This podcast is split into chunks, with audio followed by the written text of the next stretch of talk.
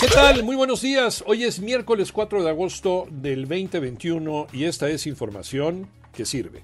Varios estados de la República, entre ellos la Ciudad de México, el Estado de México, el Estado de Hidalgo y algunos estados más que se unan, podrían sufrir desabasto de gas licuado del petróleo debido al paro de labores que inició la Unión de Gaseros del Valle de México y el Gremio Nacional de Gaseros como medida a la respuesta de fijar el precio del combustible por parte del gobierno federal. Esta mañana desde Palacio Nacional en la mañanera el presidente de la República dijo que el abasto está garantizado. La pregunta es, ¿durante cuánto tiempo? María Inés Camacho.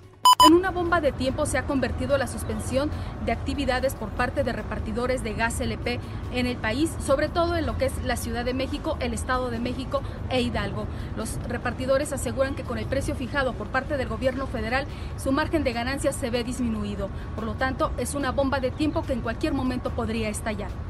Las cifras de la pandemia en México las tiene Toño Morales. Gracias. Efectivamente, sigue avanzando la pandemia en México. Por ejemplo, de acuerdo con el informe técnico de la Secretaría de Salud del Gobierno Federal, este martes hubo 18.911 nuevos casos de COVID-19.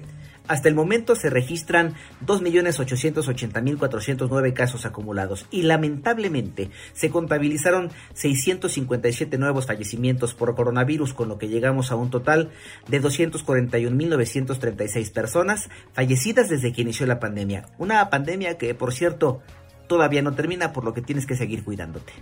En los deportes, las actividades y las posibilidades de los mexicanos en el país del sol naciente. Alex Cervantes. Así es, Iñaki. Tenemos lo más destacado de la delegación mexicana la madrugada de este miércoles en los Juegos de Tokio. Alejandra Orozco y Gabriela Agúndez clasificaron a la semifinal de la plataforma de 10 metros individual femenil. Este mismo miércoles a las 20 horas buscarán su boleto a la final. Mientras que Gaby López y María Fassi arrancaron su participación la primera ronda del golf. Ambas quedaron lejos, muy lejos de la punta.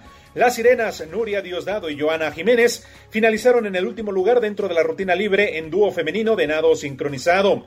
Mientras que Paola Morán terminó quinta en su semifinal de los 400 metros, lamentablemente no le alcanzó para avanzar a la final. Escúchanos de lunes a viernes de 6 a 10 de la mañana por 88.9 Noticias, información que sirve por tu estación favorita de Grupo Asir y a través de iHeart Radio. A seguirse cuidando y a vacunarse. Que tengas un gran día.